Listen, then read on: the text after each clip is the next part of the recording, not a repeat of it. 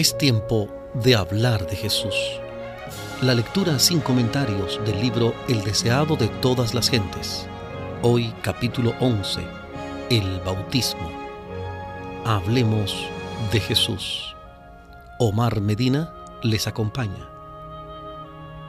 Las noticias referentes al profeta del desierto y su maravillosa predicación cundieron por toda Galilea. El mensaje alcanzó a los campesinos de las aldeas montañosas más remotas y a los pescadores que vivían a orillas del mar, y en sus corazones sencillos y fervientes halló la más sincera respuesta. En Nazaret repercutió en la carpintería que había sido de José, y uno reconoció el llamamiento. Había llegado su tiempo dejando su trabajo diario, se despidió de su madre y siguió en las huellas de sus compatriotas que acudían al Jordán.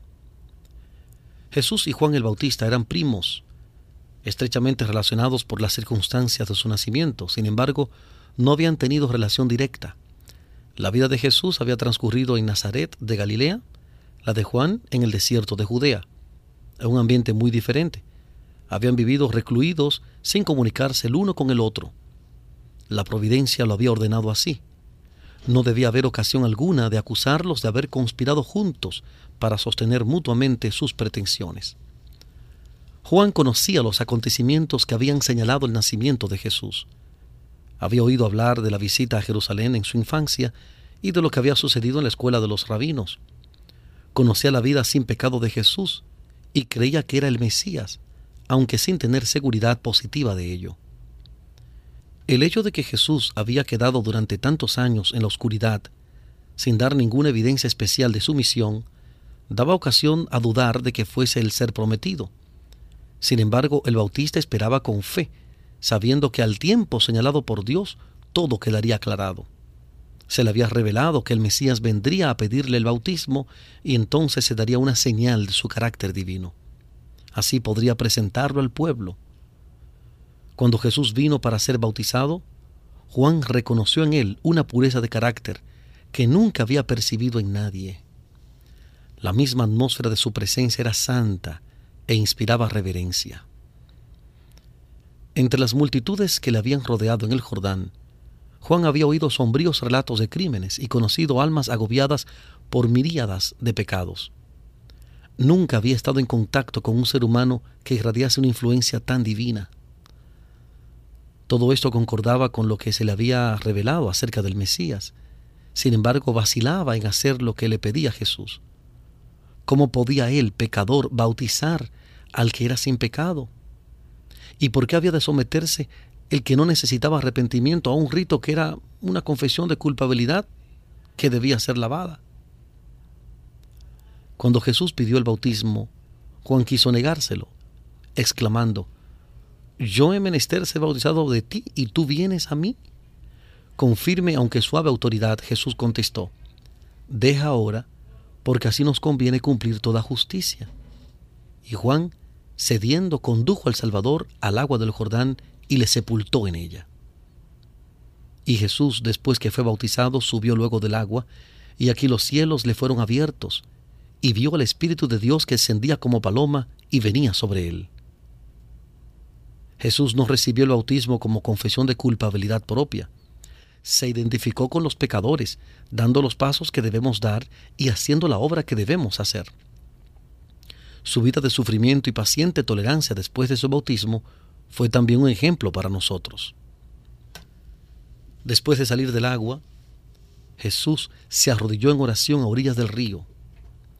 Se estaba abriendo ante él una era nueva e importante de una manera más amplia, estaba entrando en el conflicto de su vida. Aunque era el príncipe de paz, su venida iba a ser como el acto de desenvainar una espada. El reino que había venido a establecer era lo opuesto de lo que los judíos deseaban. El que era el fundamento del ritual y de la economía de Israel iba a ser considerado como su enemigo y destructor. El que había proclamado la ley en el Sinaí iba a ser condenado como transgresor el que había venido para quebrantar el poder de Satanás sería denunciado como Belcebú. Nadie en la tierra le había comprendido y durante su ministerio debía continuar andando solo. Durante toda su vida, su madre y sus hermanos no comprendieron su misión, ni aun sus discípulos le comprendieron. Había morado en la luz eterna, siendo uno con Dios, pero debía pasar en la soledad su vida terrenal. Como uno de nosotros debía llevar la carga de nuestra culpabilidad y desgracia. El ser sin pecado debía sentir la vergüenza del pecado. El amante de la paz debía habitar con la disensión. La verdad debía morar con la mentira, la pureza con la vileza. Todo el pecado, la discordia y la contaminadora concupiscencia de la transgresión torturaban su espíritu. Debía hollar la senda y llevar la carga solo. Sobre aquel que había depuesto su gloria y aceptado la debilidad de la humanidad, debía descansar la redención del mundo. Él lo veía y sentía todo, pero su propósito permanecía firme. De su brazo dependía la salvación de la especie caída y extendió su mano para tomar la mano del amor omnipotente. La mirada del Salvador parece penetrar el cielo mientras vuelca los anhelos de su alma en oración. Bien sabe él cómo el pecado endureció los corazones de los hombres, y cuán difícil le será discernir su misión y aceptar el don de la salvación.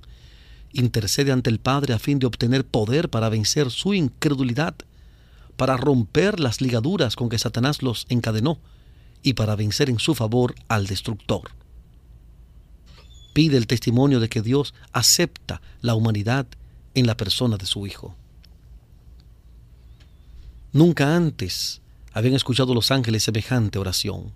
Ellos anhelaban llevar a su amado comandante un mensaje de seguridad y consuelo.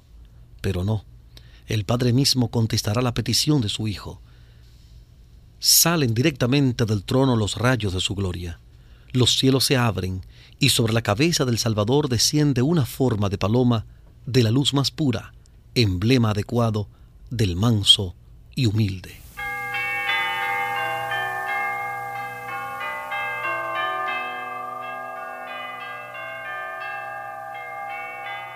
Estamos presentando la lectura sin comentarios del capítulo 11 del libro El deseado de todas las gentes, capítulo 11, el bautismo.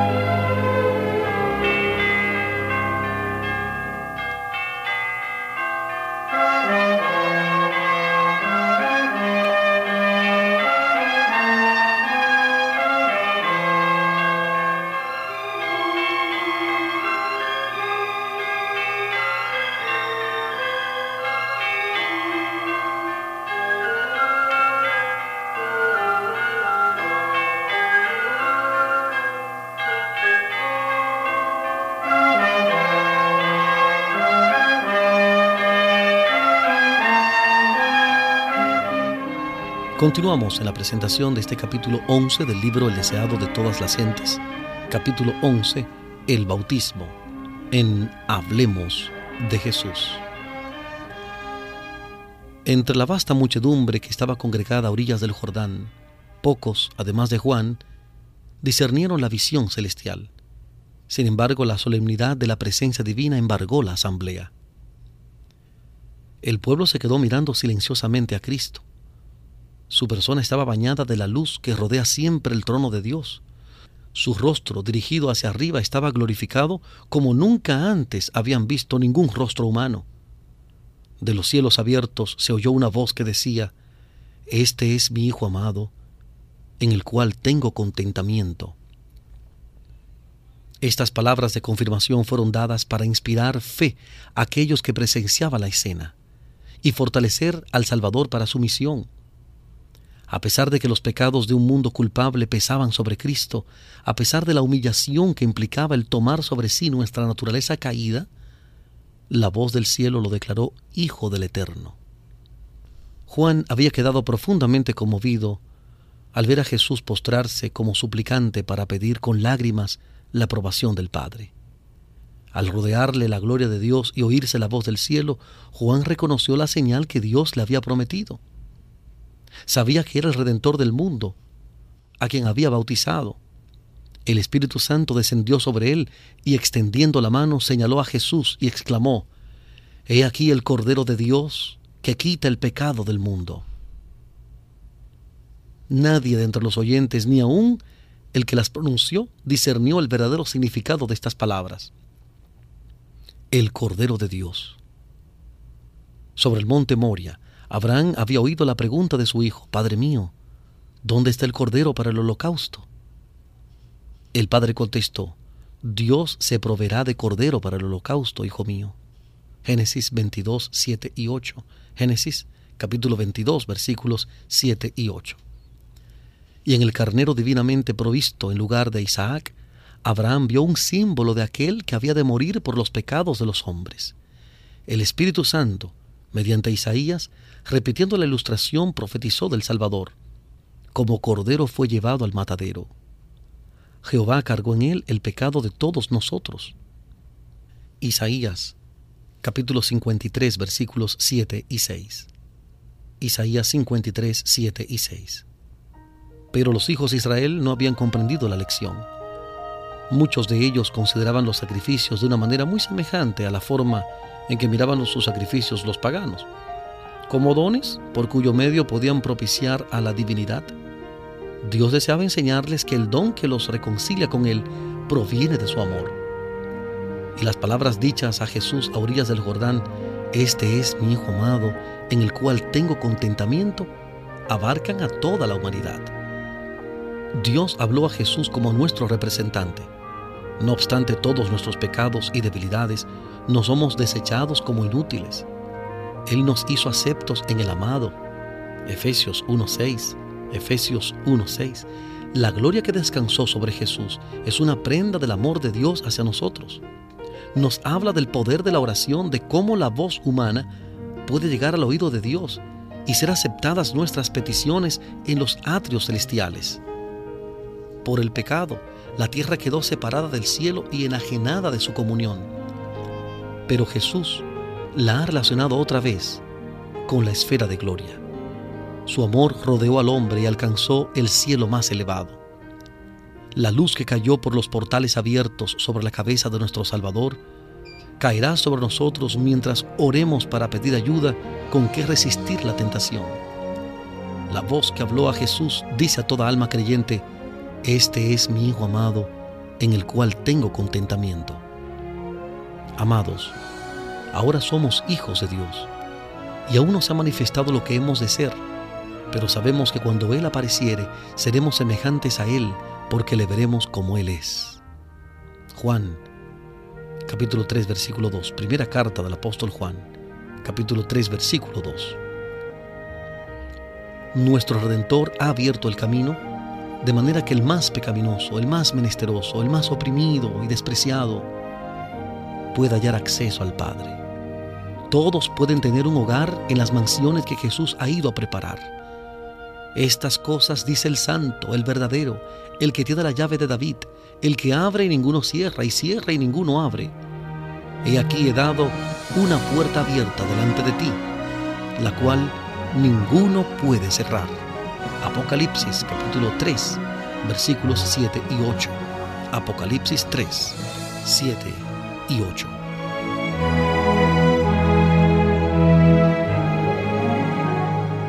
Hemos presentado La lectura sin comentarios del capítulo 11 del libro El deseado de todas las gentes, capítulo 11, el bautismo. Este capítulo está basado en el Evangelio según San Mateo capítulo 3, versículos 13 al 17, Mateo 3, 13 al 17, Marcos capítulo 1, versículos 9 al 11, Marcos 1, 9 al 11, y Lucas capítulo 3, versículos 21 y 22. Lucas 3, 21 y 22.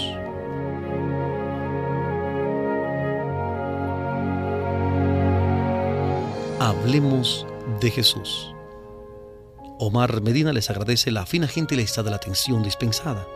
Que Dios les bendiga.